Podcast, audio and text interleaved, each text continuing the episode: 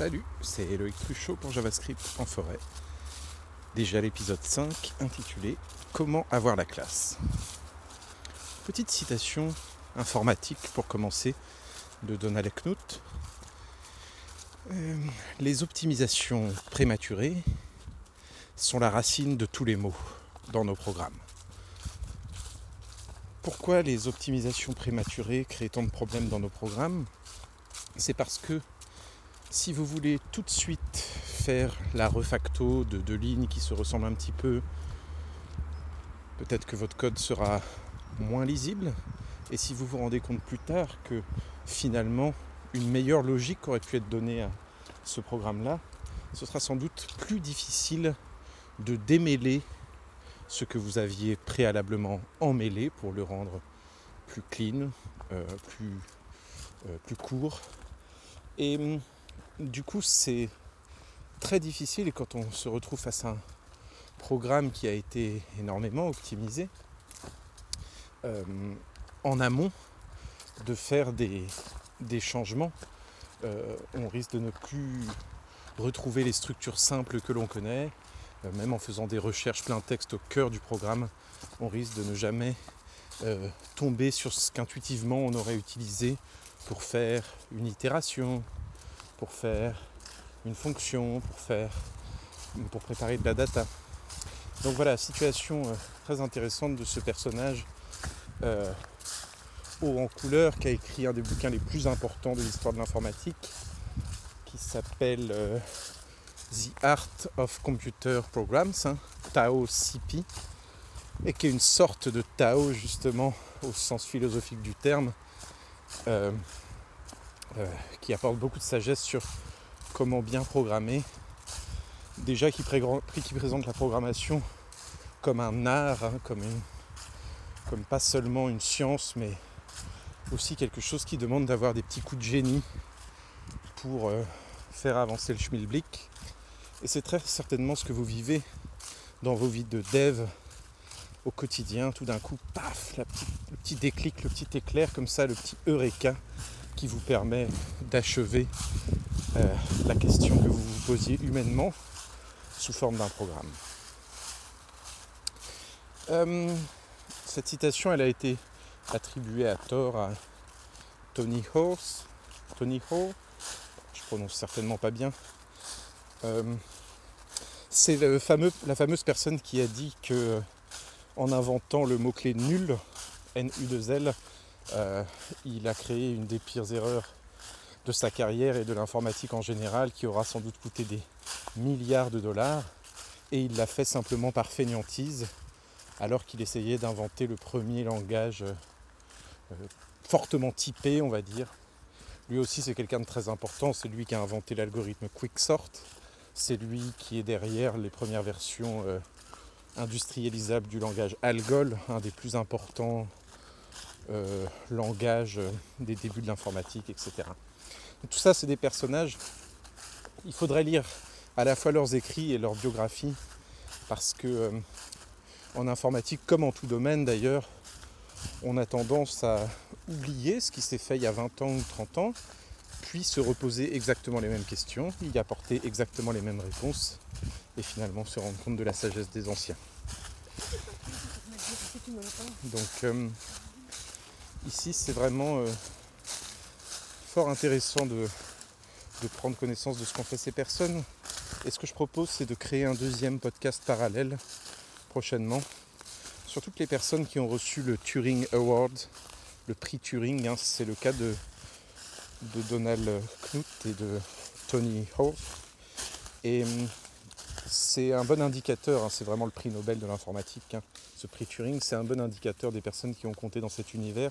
Donc si on passe en revue une petite biographie euh, de ce qu'ont fait toutes les personnes qui ont reçu ce prix, on va pouvoir fortement se cultiver dans cet univers informatique euh, et aussi peut-être redécouvrir des petites gemmes perdues dans les limbes du passé.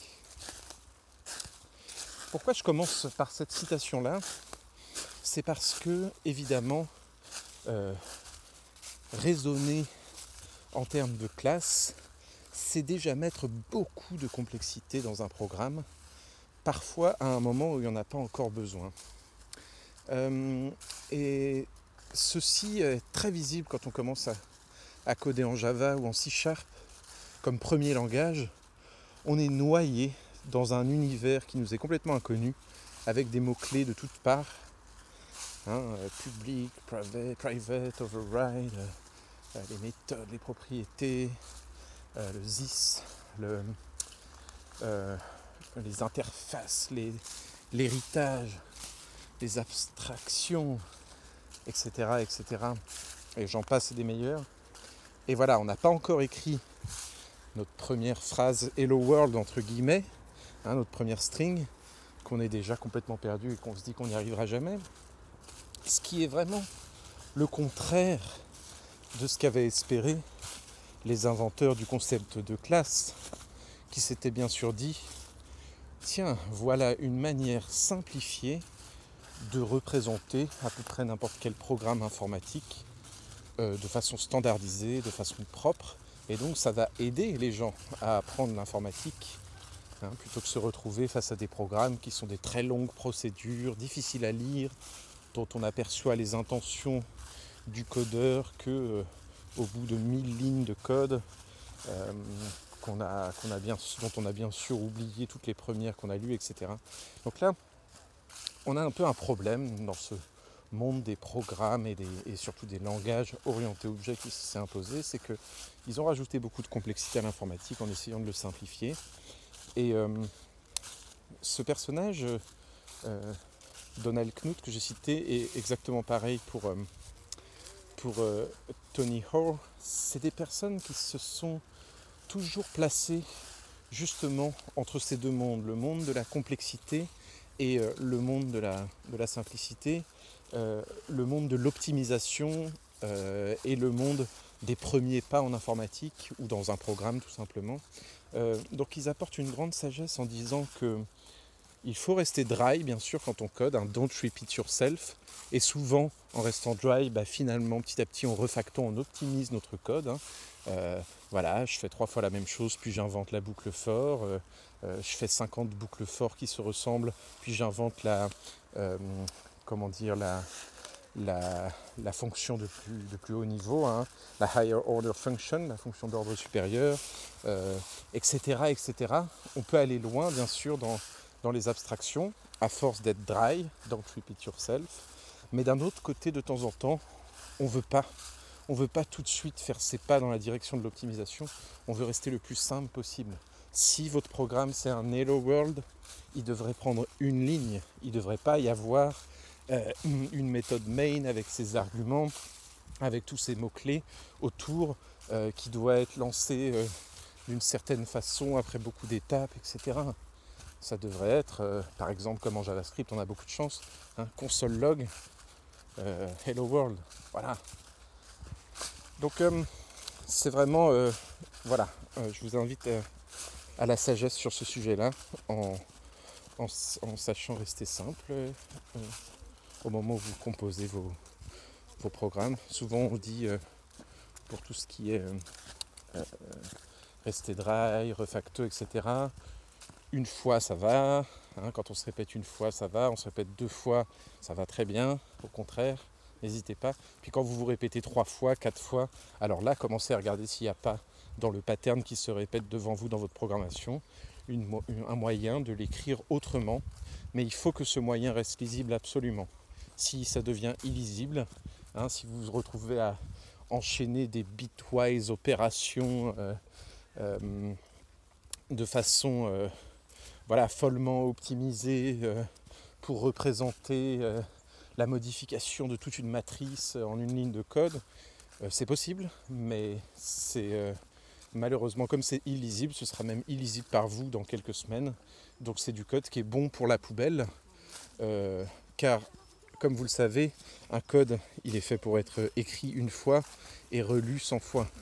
Donc le plus important, c'est bien sûr qu'il soit lisible avant même de savoir qu'il marche et par ailleurs, la question de l'optimisation de ce code ne se pose que au moment où on se met en condition de production, au moment où on livre notre produit fini. Et on peut toujours même euh, laisser euh, des outils automatiques optimiser notre code à partir du moment où nous, on a parfaitement raisonné notre logique. Voilà. Donc qu'est-ce que c'est que cette classe exactement qui domine les langages orientés objets et qui existe depuis ES6 en JavaScript? Alors, pour comprendre ce que sont les classes, notre sujet du jour, on va d'abord revenir très très loin dans l'informatique, une époque où il n'existait que deux choses dans tous les programmes, qui étaient parfois écrits euh, avec des cartes perforées, je ne sais quoi. Ces deux choses, c'était de la data, d'accord, hein, par exemple quelques nombres à calculer, et puis ensuite le programme lui-même, hein, une procédure qui partait de la ligne 1 à la ligne n hein, et qui appliquait petit à petit des calculs, des transformations, des opérations, euh, jusqu'à ce que le problème soit résolu et que la machine nous donne un ou plusieurs résultats. Et voilà, on pouvait très souvent le but, hein, changer les datas qu'on avait en entrée, mais exécuter le même programme pour obtenir un autre résultat et ainsi calculer automatiquement une racine carrée pour les choses les plus simples. Mais voilà, faire tout euh, le recensement de la population aux États-Unis et faire des statistiques dessus, calculer la trajectoire d'un missile partant d'un bateau destroyer pour euh, atteindre un sous-marin euh, en calculant tout, un tas de paramètres qu'il atteigne sa cible, etc. etc. C'était vraiment les sujets du début de l'informatique, ou alors encore envoyer une, fusée sur la Lune. Mais très vite, on s'est rendu compte que bien sûr, euh, on allait avoir besoin d'un nouvel outil, et ce nouvel outil serait la procédure. C'est-à-dire que des morceaux de notre code se répétaient tellement hein, euh, qu'on s'est rendu compte qu'on pouvait les isoler dans une fonction, une procédure, hein, c'est la même chose, une fonction, qu'on réexécuterait avec des datas différentes à différents endroits. Et en fait, faire ça, c'était déjà avoir un programme dans le programme. Car en effet, votre programme, lorsque vous le lisez, si vous commencez par déclarer quelques datas, var x égale 12, hein, var y est égal à un nouvel array, un crochet comprenant une série de strings séparés par des virgules, crochets fermants, euh, puis ensuite, vous déclarez, vous déclarez plusieurs functions. Hein. La function euh, euh, square root, la function say toto in console, etc., etc. Voilà, on est déjà ligne 200. Vous lancez votre programme et rien ne se passe. Hein. Déclarer des datas, c'est ne rien faire du point de vue d'un programme. Déclarer des fonctions, c'est ne rien faire du point, de vue d'un programme. Donc on voit bien qu'ici, en fait, on est en train de décrire le programme, mais on n'est pas en train de vraiment le réaliser, l'exécuter. Euh, au contraire, euh, de nos jours, voilà, un programme propre, tant qu'on n'est pas dans l'orienté objet, en tout cas, c'est avoir des datas, bien sûr, créer des fonctions, bien sûr, et puis ensuite assembler ces datas et ces fonctions dans une, de nouveau une longue procédure qui peut elle-même à la fin être une fonction ou autre. Donc euh, voilà à quoi ressemble le programme parfait d'aujourd'hui. Hein. Bien réussir à isoler toutes les datas de notre programme, bien réussir à isoler toutes les fonctions qu'on va euh, exécuter sur ces datas, puis bien réussir à assembler, combiner ces différentes fonctions pour qu'elles puissent, avec ces datas que, que, le programme a en entrée ou qu'il va recevoir plus tard, et bien, nous donner un résultat efficient, qu'il s'agisse d'une frame de jeu vidéo euh, qui repose sur un million de lignes de code, ou qu'il s'agisse d'un petit calcul, d'une petite addition qui repose sur trois lignes de code, peu importe. C'est le même process. Ok. D'un certain point de vue, la personne qui a inventé la fonction, elle a inventé une manière de faire des programmes dans les programmes et des programmes dans les programmes dans les programmes. Hein. Elle a inventé quelque chose qu'on pouvait mettre à part, car effectivement, dans la fonction, on peut même déclarer des données. Hein. Euh, on peut déclarer des nouvelles variables dans une fonction qui du coup auront le scope de cette fonction. Et donc d'un certain point de vue, ici vraiment, on est au cœur d'une sorte de monade au sens philosophique du terme, hein, pas au sens mathématique ni au sens informatique, mais au sens philosophique. Tiens, on a découvert quelque chose qui se suffit à lui-même, euh, qui est le programme, et donc qui va nous permettre que notre programme appelle des programmes qu'il a en lui-même, qui appellent eux-mêmes des programmes qu'il a en lui-même, et qui vont nous permettre d'être illimités en termes de description de la complexité du monde ou de n'importe quel process. On se retrouve face à cette potentielle montagne ou arbre hein, euh, illimité de procédures à, combiner les unes avec les autres. Ok. Donc ça change évidemment tout par rapport au programme très ancien qui n'était que des très très longues procédures. Mais c'était insuffisant pour euh, bien représenter l'association entre données et procédures, du moins pour les tenants, pour les inventeurs de la programmation orientée objet. Car en effet, une fonction, pour qu'elle soit vraiment efficiente et réutilisable, il faut qu'elle soit pure. Il faut qu'elle ne soit pas dépendante de certaines données, bien sûr. Il faut qu'elle puisse être prise hors de tout contexte et être comprise ainsi, puis être réutilisée. Donc, je donne un exemple. Si par exemple vous voulez utiliser la librairie jQuery ou la librairie Ramda, évidemment il faut que ça puisse marcher avec vos données à vous, hein, même React si vous voulez. Sinon ça n'a aucun intérêt. D'accord? Donc euh, ça veut dire quoi? Ça veut dire que dans ces programmes-là, il n'y a que, dans ces librairies-là, il n'y a que des fonctions euh, qui ne comprennent pas de data au sens strict, ou bien des datas qui sont un tout petit peu cachées et qui servent que le temps de la fonction, et qui reçoivent vos datas et les transforment en quelque chose. Hein, sinon, ils n'auraient pas d'intérêt. Donc, je fais une var x, puis je fais une fonction dans laquelle j'utilise x. Bien sûr, c'est possible, ça marche, le scope est partagé entre le scope global et le scope de ma fonction, mais du coup, je ne peux plus vous livrer cette fonction comme une librairie, parce qu'il faut que je vous livre x avec, qui traîne quelque part dans mon scope. Le problème, c'est que en découplant complètement les données des fonctions, ça veut dire qu'on compte sur vous pour comprendre parfaitement la signature de la fonction. Hein. Ça veut dire que vous allez bien devoir donner à la fonction euh, en entrée euh, exactement ce dont elle a besoin, bien savoir recueillir euh, dans vos datas qui doivent vivre un certain temps hein, ce qu'elle vous retourne. Ça va devenir aussi un peu plus difficile de représenter des états qui petit à petit changent, car en effet, une fonction pure, hein, elle prend des datas en entrée, mais elle retourne toujours quelque chose de nouveau. Elle ne peut pas faire évoluer quelque chose qui est en dehors de son scope. Ça veut dire que vous êtes systématiquement en train de réécrire un nouvel état pour votre data, hein, avec une sorte d'historique Hein, votre data c'était ça, puis maintenant c'est ça, puis demain ce sera ça, etc. Alors qu'au contraire, de temps en temps, vous voulez avoir une, variable, une structure de données qui est tout à fait mutable, hein, dont la valeur est euh, toujours une et qui euh, change petit à petit euh, sans, sans, cet aspect réécriture totale du contenu. Je donne un exemple très simple. Hein. Vous avez un array et vous voulez changer qu'une sous-partie de cet array, vous n'avez pas envie d'une fonction qui vous retourne un tout nouvel array qui représente une copie complète, sauf un élément de votre, de votre array. Hein, c'est pas logique.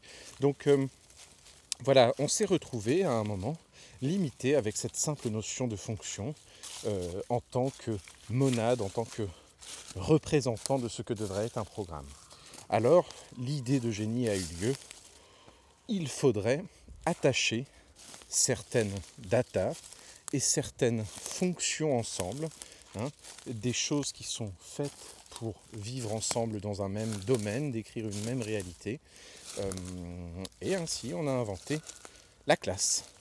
Une forme de fonction, hein, on va dire, mais qui comprend d'office une série de datas qu'elle prend en entrée ou plus tard, petit à petit, et euh, qui permet de produire un objet, d'accord, qui lui-même va pouvoir exécuter sur lui-même ou sur les autres tout un tas de fonctions, hein, qui va pouvoir avoir pour lui-même une mémoire de toute une série d'états et qui ressemblent fort aux objets de notre réalité.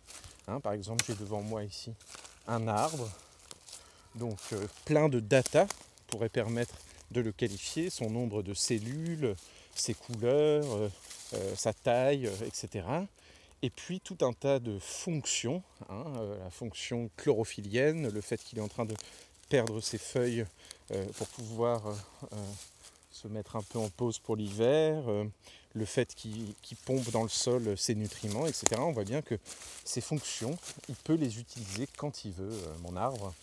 Et puis quand je me retourne autour de moi, je vois qu'il y a des milliers et des milliers d'arbres. D'accord? Et donc si j'avais une classe arbre, d'accord, qui à la fois contient ces fonctions et puis des petits placeholders pour ces, pour ces data, hein, qui concernent individuellement chaque arbre, et puis peut-être qui contient quelques constantes qui concernent tous les arbres, d'accord? Alors euh, voilà, j'aurais enfin la représentation parfaite euh, de quelque chose dans mon programme, mais en fait surtout, j'aurais en face de moi un programme à part entière. J'aurais en face de moi la structure qui prévoit, sans que rien ne soit lancé pour l'instant, l'emplacement des données, l'emplacement des fonctions. Hein. et puis après, je n'ai plus qu'à jouer avec cette structure. Alors on dit dans le monde de l'orienté objet l'instancier, c'est-à-dire on prend ce moule qui est cette classe, cette espèce de, de fonction très spéciale, et on s'en sert pour créer des objets qui se ressemblent hein, et qui sont tous issus de ce moule, de cette petite usine, de cette classe. Donc ça c'est un peu l'idée, euh, l'idée géniale qui sous-tend ce qu'est une classe. C'est une usine, un moule hein, euh, qui décrit ce que vont être de futurs objets qui vont avoir plein de choses en commun les uns les autres, hein, euh, plein de fonctions en commun, plein de types de data en commun, et qui à elle-même représente un nouveau type. Et ça, c'est extrêmement important. Hein. La plupart des langages orientés objets sont fortement typés, mais vous pouvez surtout à travers les classes inventer vos propres types. C'est-à-dire que vous pouvez inventer votre propre logique, votre propre description de la réalité, mais aussi à quel point les interactions dans cette réalité sont une sorte d'algèbre que vous avez créé vous. Hein. lorsque euh, les racines d'un arbre touchent les racines d'un autre arbre, il se passe quelque chose de spécial peut-être. Ils peuvent communiquer ensemble à travers je ne sais quelle chimie. Donc on va peut-être pouvoir décrire aussi tout ça. Donc euh, voilà, surtout, même si vous vous spécialisez en programmation fonctionnelle, ne crachez jamais sur les classes et ne crachez jamais sur l'orienté objet, car décrit de cette manière-là, on voit bien à quel point c'est l'aboutissement d'une réflexion qui a pris des décennies sur comment représenter les programmes eux-mêmes et les choses dans nos programmes.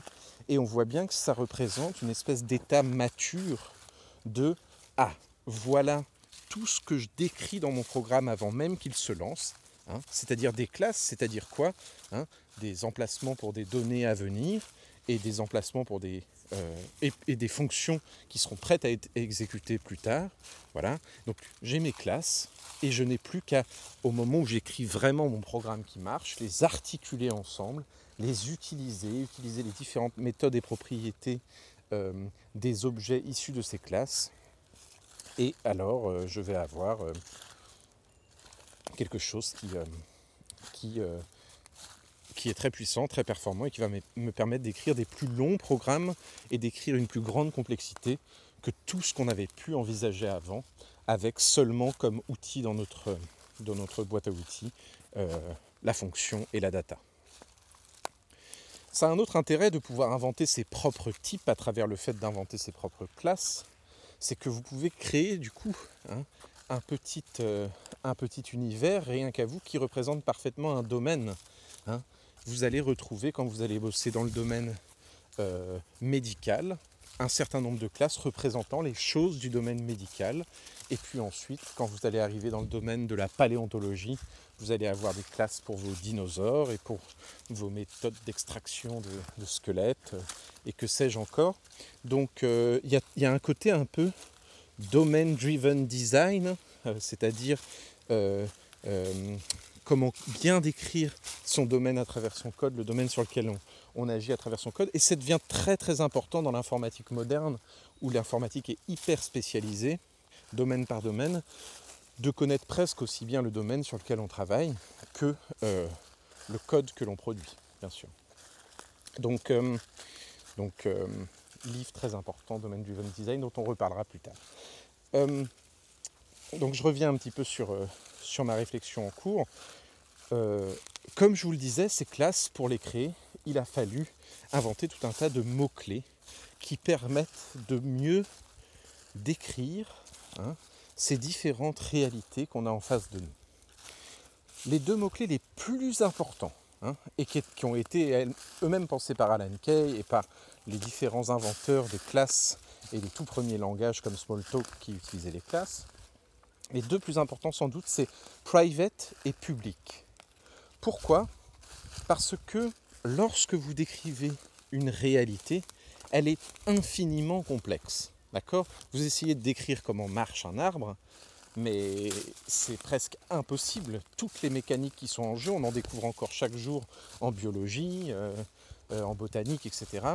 Euh, c'est impossible que votre programme représente parfaitement une réalité avec tout ce qu'elle implique.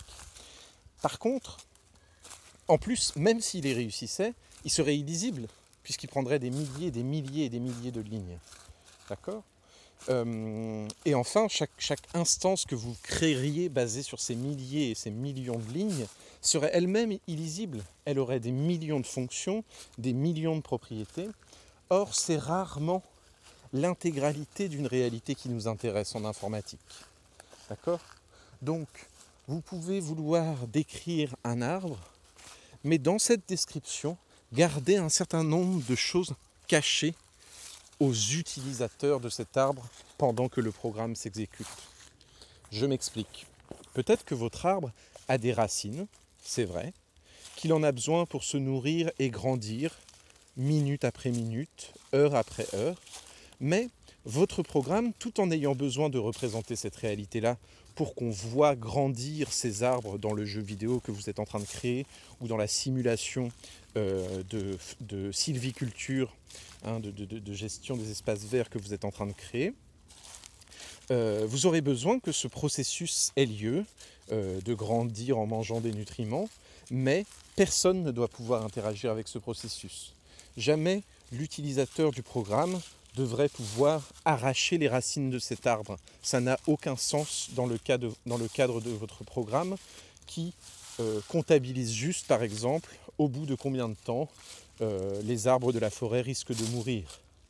Hein. ou euh, au bout de combien de secondes doit-on représenter le fait qu'il grandit euh, dans le jeu vidéo où euh, au bout de combien de temps euh, il perd ses fruits et un certain nombre d'arbres vont se mettre à pousser autour. Donc on voit bien que déjà quand je décris une réalité, je la décris jamais de façon infinie, mais d'autre part quand je la décris à destination d'un programme dans lequel on va réfléchir que sur une partie du problème obligatoirement pour répondre à un domaine particulier du monde réel, par exemple la sylviculture, on va vouloir cacher tout un tas de choses qui ont lieu dans nos objets. Et donc, grâce aux mots-clés public et aux mots-clés private, ou dans certains langages, juste le mot-clé private pour différencier de ce qui est public, ou au contraire dans certains autres, juste le mot-clé public pour différencier de ce qui est private. Voilà, grâce à ces mots-clés-là, on va articuler ce qui est visible et ce qui n'est pas visible de l'extérieur. Notre classe peut représenter une réalité très complexe, Mais l'objet issu de cette classe, hein, l'instance de cette classe et les différentes instances de cette classe, elles n'ont que quelques méthodes. La méthode grandir, la méthode mourir, la méthode perdre ses fruits. Malgré toutes les mécaniques qui sont en jeu dans la classe et qui ont lieu sans que je les vois au cours du programme, tout a été parfaitement décrit dans la classe. Donc ça, c'était une invention hyper importante hein, qui existe déjà euh, avant les classes hein, qui existent déjà dans l'univers des fonctions, puisque le scope des fonctions c'est la fonction elle-même. Évidemment, dans ma fonction, toute variable déclarée n'est pas accessible de l'extérieur. Donc elles sont déjà privées. Toute la popote qui se passe dans la fonction, c'est privé.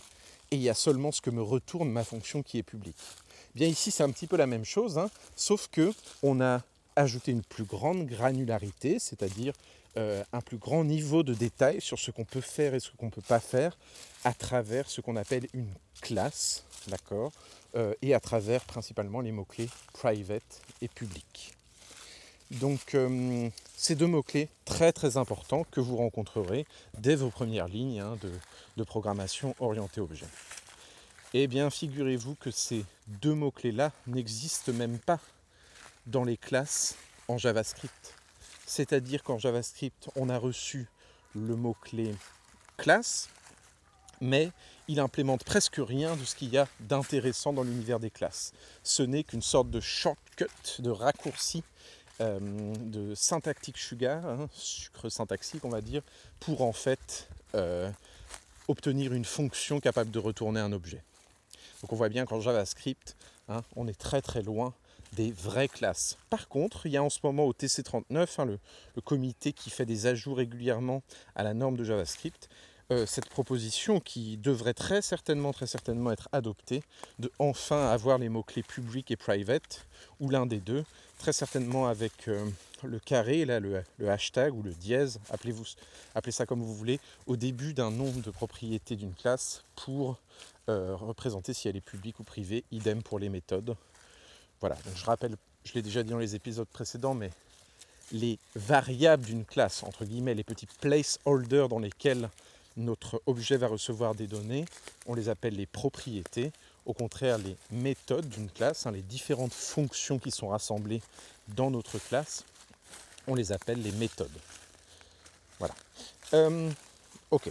Un autre mot-clé très important dans l'univers des classes, hein, au-delà du mot-clé classe lui-même, bien sûr, que vous comprenez, dès qu'on a ce mot-clé classe, que ce soit en JavaScript ou dans un autre langage, il veut dire voilà la description de ma fonction plus plus, hein, de ma super fonction qu'on appelle classe et qui euh, permet de rassembler des, propriétés et des méthodes ensemble.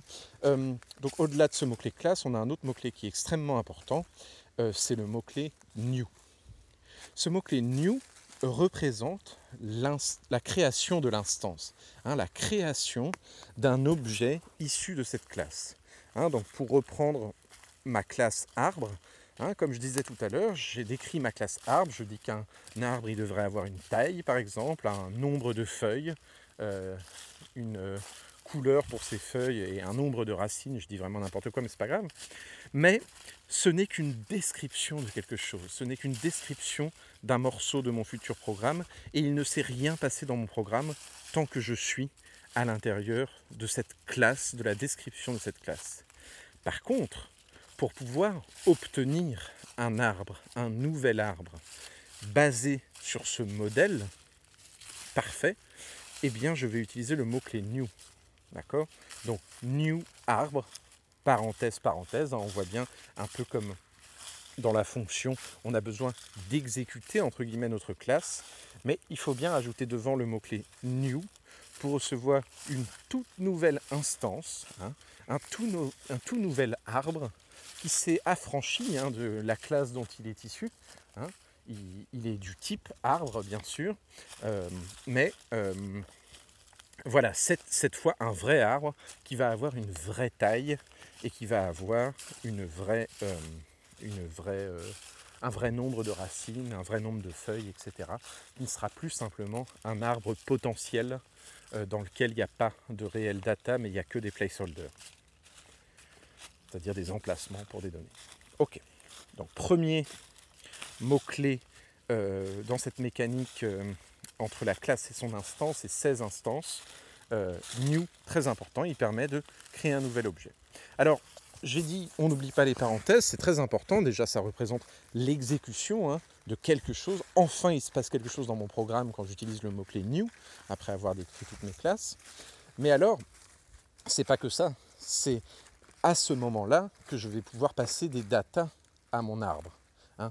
Évidemment, un peu comme quand on exécute une fonction, ça va être entre les parenthèses. Donc new arbre, parenthèse, et là je vais pouvoir donner un certain nombre de variables, hein, ou en tout cas un certain nombre de, valeurs euh, qui vont être reçues par la classe.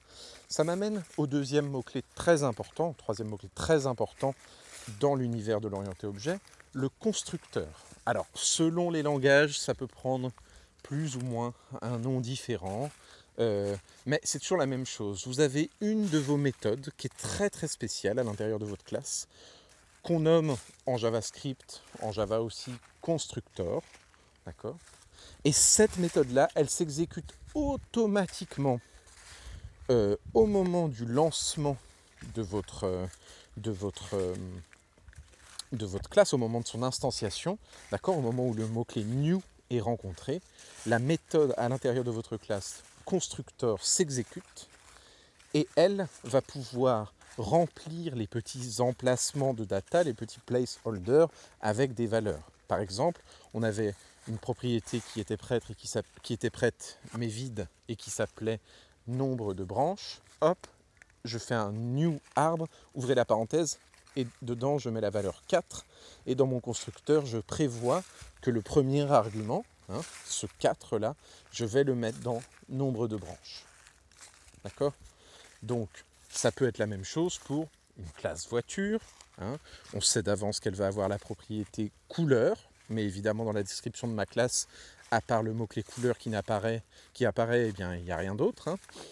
Et puis, il y a une méthode constructor, une fonction constructor à l'intérieur de cette classe, et puis qui, dans ses parenthèses, prend comme premier argument une string, hein, qu'on peut elle aussi appeler couleur, et qui va se charger dans le processus de construction d'attribuer, de, placer la couleur que je donne, comme la couleur bleue, à ma voiture, à cette voiture-là, et pas à une autre, d'accord, à celle que je viens de créer.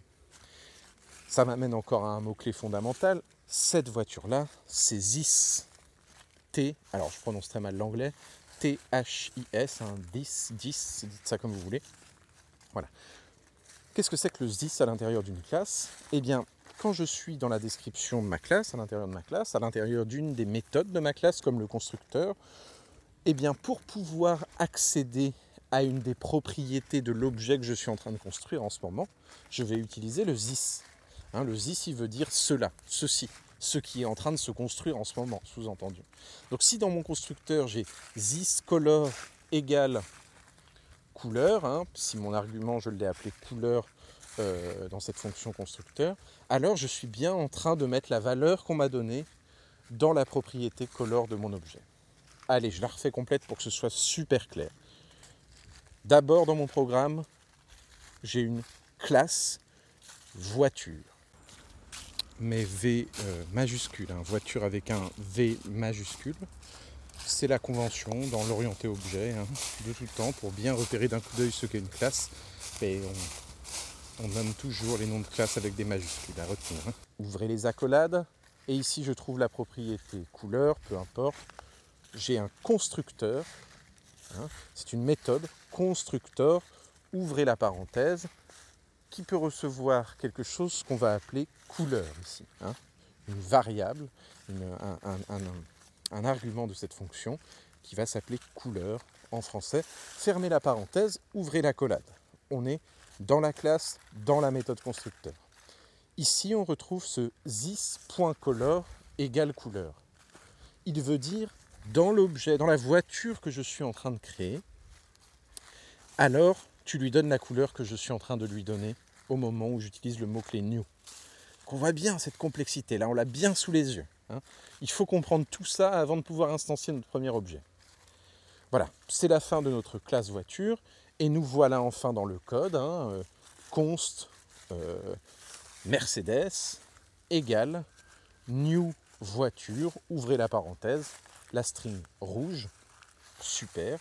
Et maintenant je peux faire un console.log de Mercedes.color et ça me retourne rouge. On voit bien que ça a créé un objet hein, et je peux accéder à la propriété de cet objet qui s'appelle euh, color, d'accord, euh, et que cette voiture-là, elle est rouge. Mais que si maintenant je crée une autre variable qui va exécuter cette même classe hein, avec le mot-clé new, par exemple, const Ferrari égale new voiture, ouvrez la parenthèse, bleu. Hein, la string bleue, fermez la parenthèse. Et bien maintenant, si je fais console.log de mercedes.color, virgule ferrari.color, ça va bien me retourner respectivement la couleur de ma Mercedes et la couleur de ma Ferrari. On voit bien que chacun a son propre état, contient ses propres données. Et pour aller encore plus loin, hein, ils vont chacun aussi comprendre une méthode similaire. Hein. Euh, par exemple, la méthode avancée. Hein. Donc pour donner une méthode mes voitures, je retourne dans ma classe voiture, et c'est relativement simple. Je vais euh, par exemple créer une méthode avancée qui, fait, euh, qui incrémente petit à petit un compteur Hein, un compteur présent dans cette, euh, dans cette classe. Alors, pas de difficulté majeure, je vais commencer par avoir ma data compteur, et puis celle-là, elle va être privée, hein, parce que je ne veux pas que quelqu'un modifie mon compteur en dehors de ma classe. Hein. Il n'y a que ma voiture qui, en avançant, modifie petit à petit son compteur de kilomètres. Sinon, bien sûr, ce serait une fraude que de changer le compteur juste avant de vendre la voiture. Donc euh, voilà, on voit bien ici, on a besoin vraiment de quelque chose de privé. Et alors, on va avoir une méthode. Alors, je vais rajouter après ma fonction constructeur une nouvelle fonction que je vais appeler par exemple la fonction avancée hein, et qui euh, bêtement va faire this compteur plus plus. Voilà, j'ai ma propriété compteur dans ma classe. Avec plus plus, ça va l'augmenter de 1. À chaque fois que j'exécute la fonction avancée sur une de mes voitures, ça avance pour cette voiture uniquement et non pas pour toutes les voitures. Hein, pour cette voiture uniquement, ça va avancer de, euh, de 1 mètre. Euh, voilà, ma voiture va avancer d'un mètre.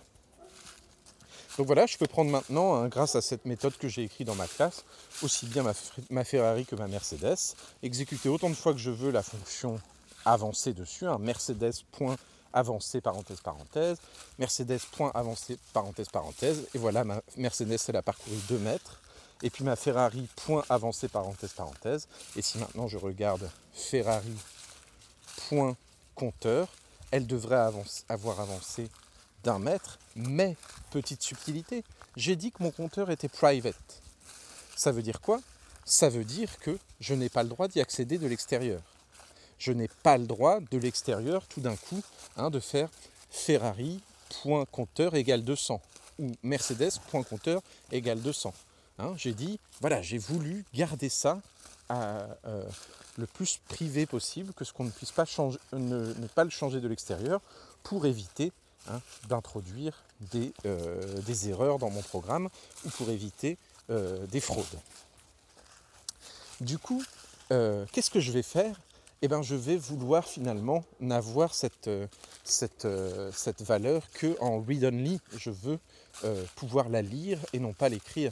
Et donc la première idée qui est venue à ceux qui ont inventé la programmation orientée objet, c'est le concept de getter, hein, c'est-à-dire que, ah bah tiens, je vais prévoir le coup que euh, pour aller chercher la valeur qu'il y a dans le compteur, il va falloir utiliser une méthode qui retourne this compteur, this.compteur. Et en effet, dans n'importe quelle méthode de ma classe, je peux accéder à this à l'intérieur de ma classe, hein, les propriétés ne sont pas privées, elles sont privées que du point de vue extérieur. Donc si j'ai une méthode hein, qui me retourne la valeur du compteur, je peux la lire de l'extérieur. Par contre, je n'ai pas de méthode setCompteur. La seule chose que je peux faire pour faire évoluer ce compteur, c'est la méthode avancée. D'accord? Et euh, du coup, euh, j'ai bien à la fois une, propriété dans ma classe qui est privée, mais en même temps une technique pour pouvoir la consulter en read-only, entre guillemets, hein, juste en lecture, mais pas en écriture. Alors, il y a d'autres langages hein, orientés objets, on va trouver le euh, read-only, justement, euh, pour éviter d'avoir à faire des getters et des setters. Euh, souvent en Java, on va avoir d'office des getters et des setters pour tout. Alors ça n'a presque aucun sens puisque ça nous fait perdre la notion de privé public. Hein. Si on a des getters et des setters alors les setters, c'est justement fait pour modifier la valeur d'une propriété. Mais si toutes nos propriétés privées ont des getters et des setters publics, ça n'a aucun sens, on est d'accord. Hein. C'est une dérive, entre guillemets, du boilerplate euh, et, des patterns de l'orienté objet. Mais ça ne devrait jamais avoir lieu si on veut vraiment profiter de, la notion de, privé et public dans les classes. Voilà. Donc euh, voilà, ici encore pas mal de vocabulaire. Alors on se, doute bien que ça va beaucoup plus loin. Hein. Ensuite on a la question de ah bah tiens, je me rends compte que certaines voitures, bon bah voilà, elles ont d'office la marque Ferrari, et puis elles ont d'office des pièces de moteur euh, italiennes. Euh, alors je vais euh, faire une classe qui hérite de tout ce qu'il y avait dans la classe voiture, et puis qui par contre a d'office la marque Ferrari par exemple, et puis d'office un Neuret avec des pièces de moteur italiennes. voilà, je vais pouvoir autour de cette notion de classe, euh, euh, créer des, euh, comment dire, créer des, sous-classes, entre guillemets, hein, qui vont hériter de tout ce qu'il y a dans la classe parente. Et alors là, encore une fois, on va avoir un vocabulaire très spécifique, le vocabulaire extends, hein, donc classe Ferrari extends voiture. Et voilà, je reçois tout ce qu'il y a d'office dans voiture. Et puis alors à l'intérieur de ce qu'il y a dans cette voiture de type Ferrari, bah, je vais rajouter des petites choses par rapport à tout ce qu'il y avait déjà avant dans ma voiture. Euh, on va avoir des mots-clés du coup comme le mot-clé super, hein. Le mot-clé super qui permet de référencer la classe parente, hein, la classe qu'on vient d'étendre. Donc si j'ai besoin de lancer la méthode avancée depuis ma classe fille euh, Ferrari, je peux faire super.avancé.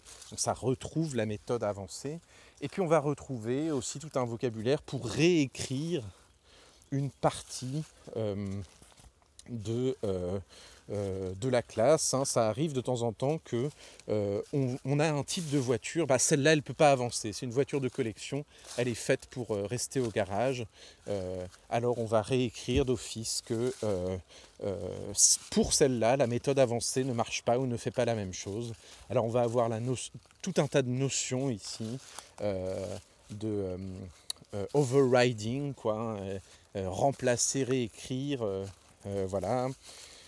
On va avoir aussi de temps en temps tout un tas d'autres mots-clés pour dire, par exemple le mot-clé statique, pour dire que une fonction n'a pas besoin du mot-clé this, hein. elle représente, elle, appartient à la classe vraiment et non pas à une seule de ses instances. Hein. et donc je peux utiliser directement le nom de ma classe, point cette méthode-là, pour l'exécuter. Alors on parle de méthode statique, euh, des choses comme ça. Donc voilà, on voit tout un vocabulaire qui se déroule. Mais je vous arrête là. Ce n'est bien sûr pas un cours sur la programmation orientée objet. Il fallait en comprendre les bases pour pouvoir maintenant mettre un pied dans JavaScript. Mais dans JavaScript, il n'y a rien de tout ça. D'accord? Il n'y a pas de overriding, il n'y a pas de classe abstraite qu'on est obligé ensuite euh, d'étendre pour euh, les rendre concrètes, etc., etc. Tout ce vocabulaire de fou euh, qu'on met des années à apprendre euh, euh, quand on fait une formation en orienté objet. Il n'y a pas dans JavaScript, on a juste le mot-clé classe, le mot-clé constructeur, le mot-clé this et le mot-clé extends tout, de même, le mot-clé super. On a juste cette petite mécanique-là et c'est tout. Donc c'est vraiment des proto-classes. Quoi. On peut vraiment pas faire grand-chose avec. On peut, on peut même pas bénéficier du principe de privé et public. Et alors, ce qui est intéressant, c'est qu'en fait, ces classes-là ne sont même pas des vraies classes du point de vue de JavaScript. Au moment où votre euh, euh, ordinateur interprète ce mot-clé classe en lisant votre JavaScript, hein, au moment où votre navigateur ou, votre, ou Node.js, le V8, lit ce mot-clé, il le transforme automatiquement en une fonction car en effet, tout ce qu'on peut faire dans l'univers des classes, on peut déjà le faire dans l'univers des fonctions d'une autre manière. Donc voilà, c'est juste de l'écriture, de choisir le mot-clé classe quand vous faites du JavaScript, mais en fait c'est derrière automatiquement converti en fonction.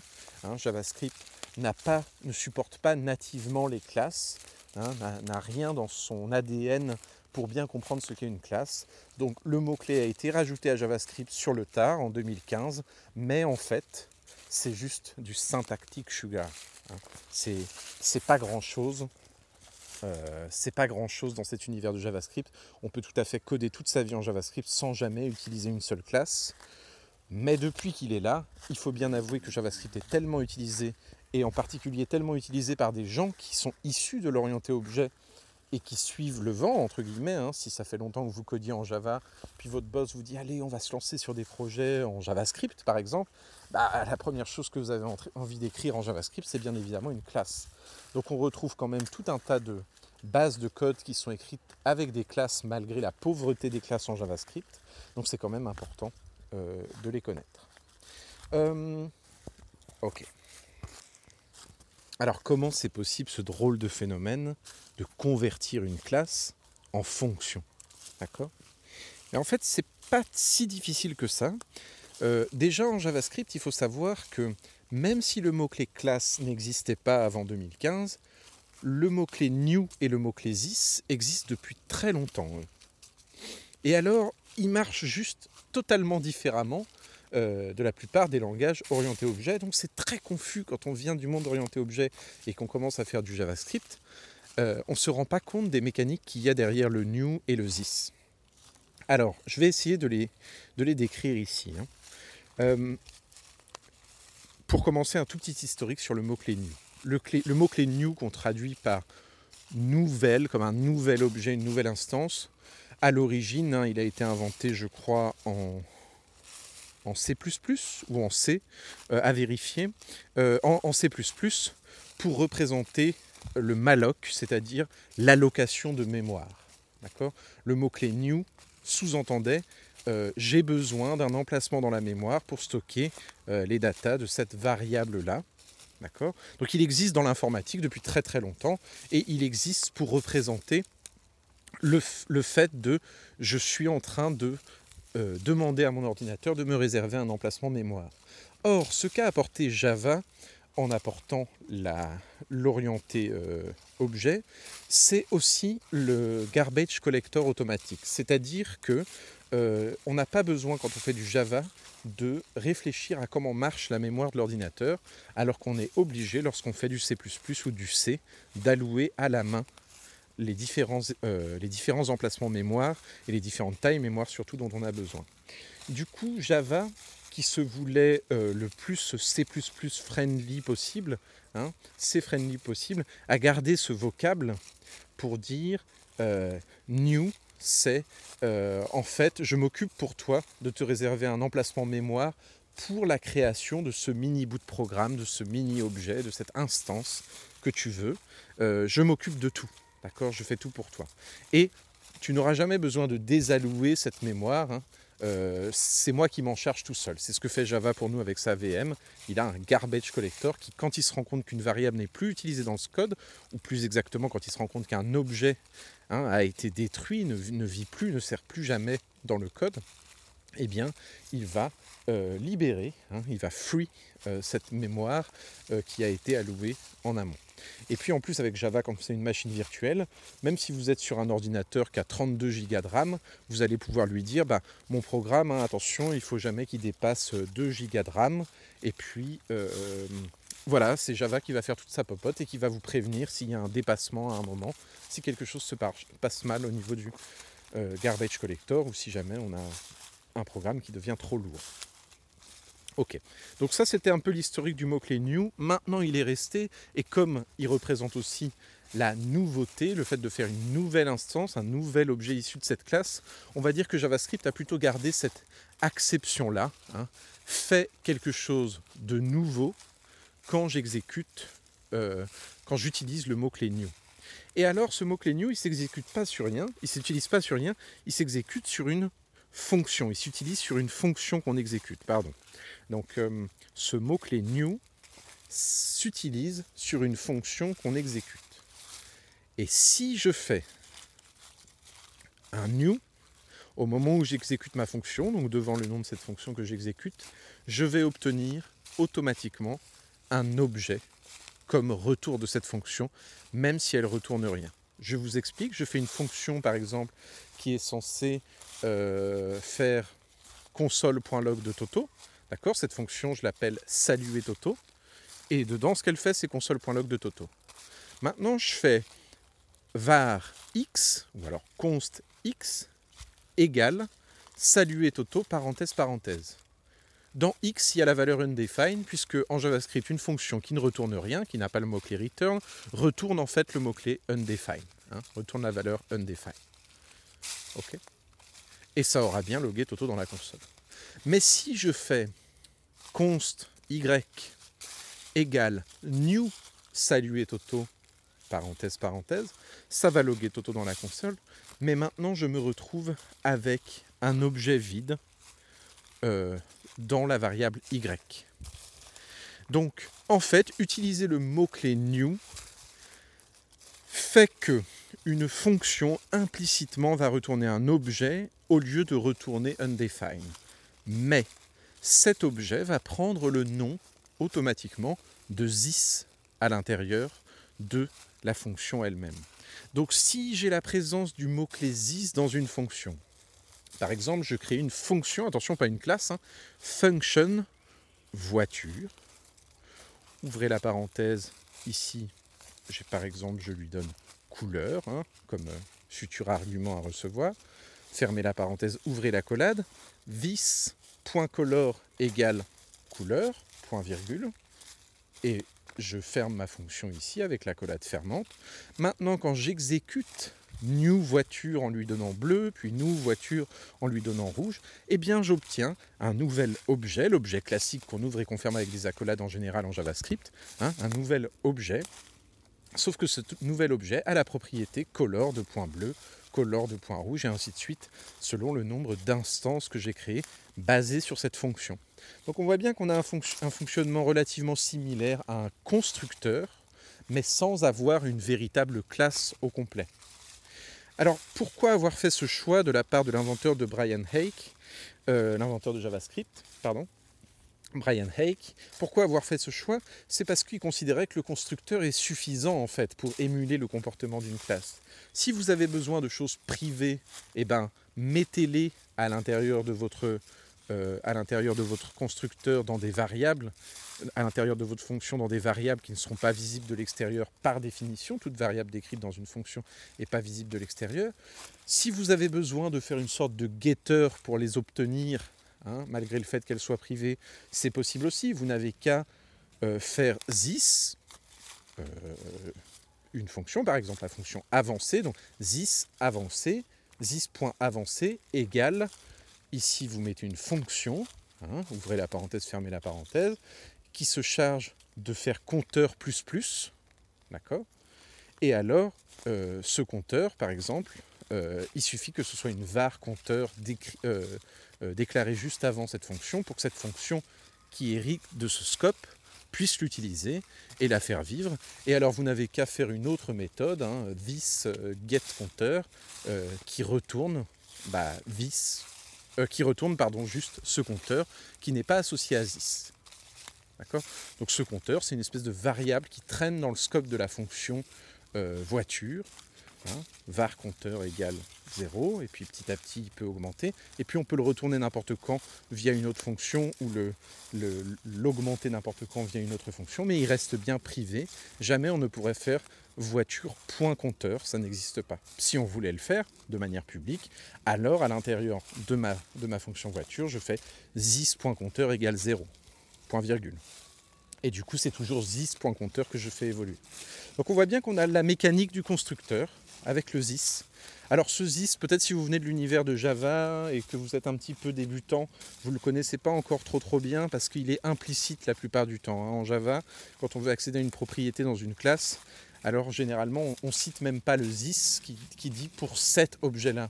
Mais du coup, euh, c'est un petit peu confus euh, parce que du coup, vous allez peut-être moins bien comprendre ce process. Ici, tout est très explicite. Il faut bien que le this soit là.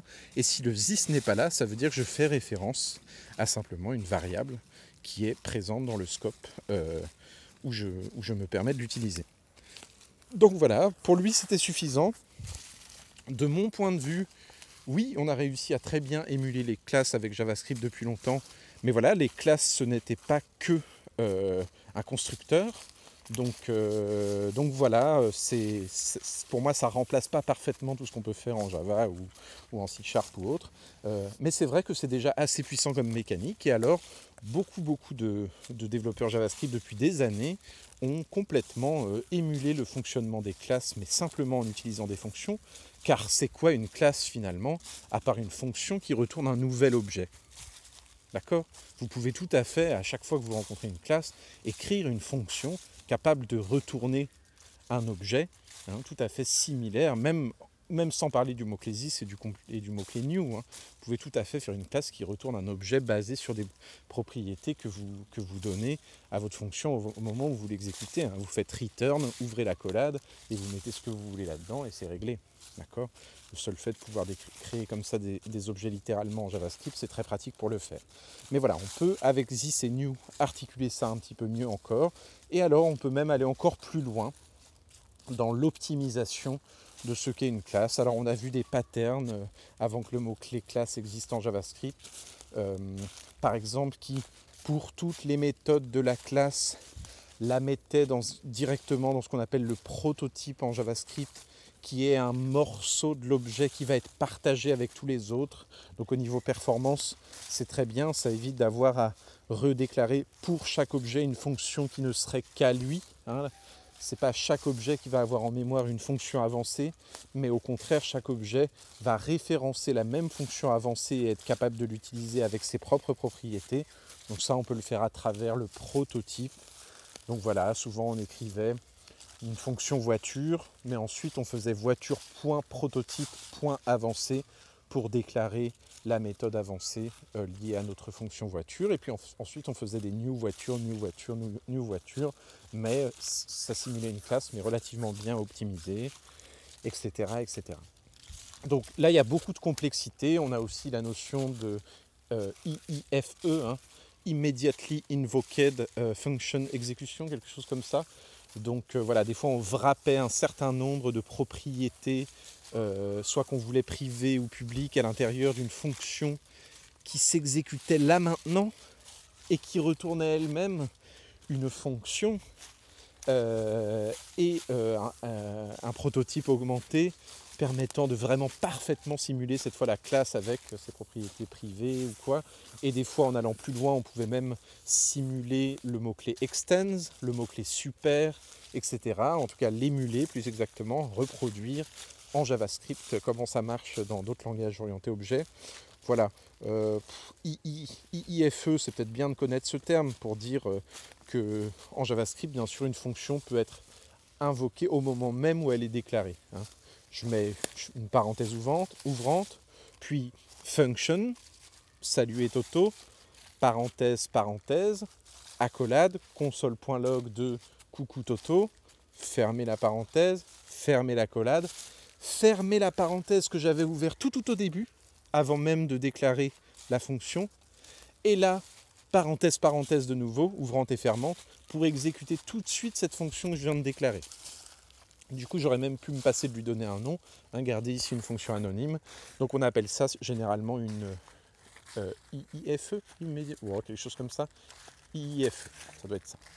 Donc voilà. Donc euh, on a pu de tout temps euh, en JavaScript faire des classes s'il y en avait besoin. Et alors, il y a quelques univers dans lesquels il y en a vraiment besoin. L'univers du jeu vidéo, où on est typiquement en train de décrire un monde fait d'instances de choses qui se ressemblent. Chaque, chaque, personnage a quelque chose en commun avec les autres personnages. Chacun a un nombre de points de vie à un instant T, mais qui n'est pas le même. Donc, il doit comporter ses propres datas euh, mutables. Euh, euh, au courant du, jeu puis voilà, tous mes arbres, si j'ai une forêt, c'est pareil, il faut que je les instancie tous, etc. Euh, etc. Euh, euh, chaque, chaque tir de pistolet ou que sais-je, ça dépend du jeu vidéo bien sûr, ou alors si c'est un city builder, chaque maison ressemble à la suivante et n'a pas les mêmes propriétés que la mairie, qui ne fait pas la même chose que euh, le pont quand je clique dessus, etc., etc. Donc on voit bien que dans l'univers du jeu vidéo et en général de la représentation graphique euh, d'objets de notre monde, c'est extrêmement puissant de passer par des classes à partir du, moment où on garde à l'esprit que c'est virtuel, bien sûr, que c'est euh, rarement, ça représente rarement la totalité de ce qui vient de, notre univers. Et puis, il y a quelques autres domaines où c'est euh, très très pratique d'utiliser les classes, c'est quand on a vraiment besoin de créer entre guillemets des types spéciaux, mais c'est très rare. Hein. Donc c'est aussi un problème de Java, quoi. Une classe pour tout, ça veut dire un type pour tout, Ça veut dire que quand j'arrive devant un programme, je vais mettre des plombes et des plombes avant de bien comprendre comment il marche, alors qu'au contraire, quand on sait utiliser les types déjà existants, hein, le type Euray extrêmement puissant, euh, j'en sais rien, le type date, euh, le type euh, même le type objet par lui-même avec ce qu'il qui sous-entend. voilà, si je sais correctement les utiliser sans avoir besoin de trop dériver de sous-types ou, de, choses qui fonctionnent différemment, qui contiennent eux-mêmes leur lot de méthodes et de propriétés, eh ben, je vais garder mon programme plus simple et plus lisible pour les autres codeurs. Alors que si euh, pour gérer les dates en JavaScript, je réinvente ma classe date euh, qui refait les, mêmes opérations que le constructeur date qui existe en JavaScript, euh, mais avec d'autres noms. Alors peut-être je vais me simplifier la vie à moi, mais en fait, je vais créer un double problème pour les nouveaux codeurs qui arrivent sur mon programme. Il va falloir non seulement qu'ils connaissent comment fonctionnent les dates en JavaScript, mais en plus, pour bien comprendre mon code, mais en plus qu'ils apprennent les, décisions que moi j'ai prises comme nom de fonction, etc. etc. Donc euh, des fois c'est bien, hein. euh, des fois on arrive à faire une belle librairie euh, avec des bonnes classes qu'on exporte qui sont bien documentées, etc., etc. Et puis des fois au contraire ça rajoute juste un niveau de complexité et puis on se fait avoir parce que les langages eux-mêmes, avec leur structure de données native, évoluent d'année en année pour qu'elles deviennent parfaites. Et donc, euh, toutes les rustines qu'on a mis dans nos classes pour les améliorer euh, deviennent très vite obsolètes. voilà.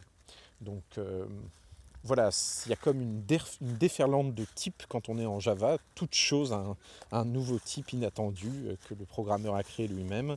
Euh, voilà, qui, peut, qui peut représenter une, complexité. Alors c'est pareil, le mécanisme d'héritage, même si maintenant je pense que tous les devs le savent, mais il y a 20 ans, euh, ou il y a 15 ans, ou il y a 10 ans, ce n'était pas nécessairement le cas. Voilà, la chaîne d'héritage doit s'arrêter à un moment. Si pour comprendre votre programme, la première fonction que vous lancez, vous avez besoin d'aller voir la classe qui est en votre classe, qui est en votre classe, qui est en votre classe, qui est en votre classe, vous tirez des ficelles à n'en plus finir et vous savez plus ce que vous êtes en train de faire dans votre code. Donc il y a un problème aussi de ce point de vue-là. Alors certains vieux de la vieille vous diront ben non, euh, c'est beaucoup mieux, on a toujours fait comme ça, etc. Mais il n'y a pas d'argument quoi.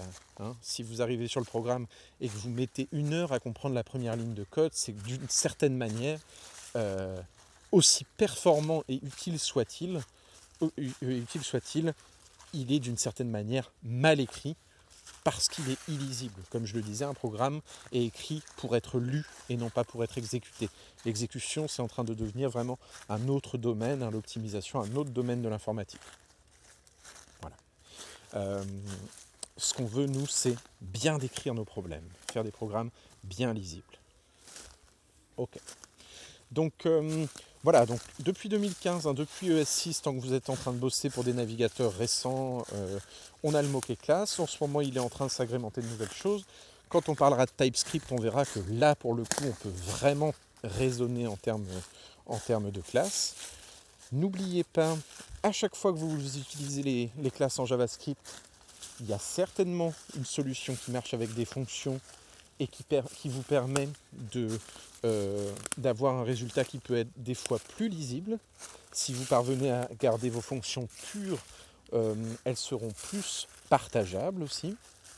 Euh, donc les classes ne devraient jamais être un automatisme en JavaScript, d'autant plus qu'elles ne sont que du syntactique sugar, c'est-à-dire que si vous-même vous ne décidez pas de faire une fonction plutôt qu'une classe, en fait JavaScript le fait pour vous sans vous prévenir. Donc, euh, voilà, euh, attention à, l'usage des classes en JavaScript, de, de, savoir ne les utiliser qu'à bon escient et de ne pas utiliser que ça parce qu'on sait faire que ça. Si vous venez d'un autre langage orienté objet, prenez le temps de découvrir la programmation fonctionnelle les concepts qu'il y a derrière. Vous pouvez tout à fait faire un, tuto en Lisp ou en Racket ou en Haskell. Euh, ou alors euh, commencer à utiliser Ramda en suivant, euh, j'en sais rien, des vidéos YouTube ou n'importe quelle librairie orientée un petit peu fonctionnelle. il y en a plein, hein, voilà, Ramda est sans doute la plus connue, donc autant commencer par là, pour ouvrir vos idées, hein, pour vous rendre compte que euh, l'informatique, même si on va dire 80% euh, de l'informatique aujourd'hui est, dominée par l'orienté objet, euh, il y a une vraie question en suspens, c'est le retour du fonctionnel à travers JavaScript et comment vous, vous pourriez aussi éventuellement l'adopter, voir ce qu'il a d'intéressant, et demain faire peut-être des classes en Java qui sont meilleures parce que vous avez enfin compris à quoi servent exactement les lambdas, par exemple, ou autres. donc c'est-à-dire qu'en fait, chaque paradigme devrait alimenter les autres pour à la fin qu'on obtienne des langages qui soient parfaits. Et même si aujourd'hui on est dans cette espèce d'ère euh, cambrienne de la programmation où il y a une explosion du nombre de langages, une explosion des patterns, des manières de programmer, euh, euh, du nombre de frameworks, ça change tout le temps à toute allure. voilà, on ne sait plus par où commencer. Et à la limite, si les, les profs ont encore un rôle dans tout ça, c'est d'essayer d'aiguiller un petit peu les élèves euh, dans cet univers qui est devenu trop large, trop vaste pour une seule personne, hein, trop de choses à apprendre. Euh, voilà, même si on est dans cette ère aujourd'hui un petit peu compliquée pour l'informatique, hein, c'est un peu l'adolescence, hein, ça bourgeonne de partout. Euh, voilà, c'est pas grave, vous voyez peut-être le futur où la plupart des langages qui domineront auront gardé que le meilleur de chaque paradigme. En vrai, c'est déjà le cas de C++, Python et JavaScript, hein, qui sont les trois langages multiparadigmes qui sont, comme par hasard aujourd'hui, les plus utilisés pour faire un petit peu tout, avec quelques descendants potentiels. Euh, mais voilà, les trois plus installés, on va dire, euh, aujourd'hui, sont tout simplement multiparadigmes. Euh, donc, donc voilà, avec voilà, Java et C Sharp qui vivent encore, peut-être C Sharp un peu plus que Java, mais mais voilà, dans tous les cas, euh, même Java euh, a adopté euh, récemment les lambda. même en C Sharp, on peut faire du F Sharp. C'est une, communauté qui est vraiment en train de revivre F Sharp pour faire du fonctionnel en C Sharp, etc. Donc voilà, ne vous braquez pas. Même si c'est un langage dans lequel il n'y a pas vraiment de classe, on peut presque tout faire vachement bien avec les fonctions comme on l'a vu dans l'épisode précédent et bien sûr comme on le verra dans les épisodes suivants qui vont être un petit peu plus consacrés justement au JavaScript fonctionnel. Euh, voilà, merci de votre écoute, merci de votre soutien et des quelques emails que j'ai reçus avec euh, voilà, du soutien, des questions. Euh, c'est très chouette d'être en interaction avec vous. à très bientôt pour un futur épisode. C'était JavaScript en forêt avec Loïc Fouchot. Salut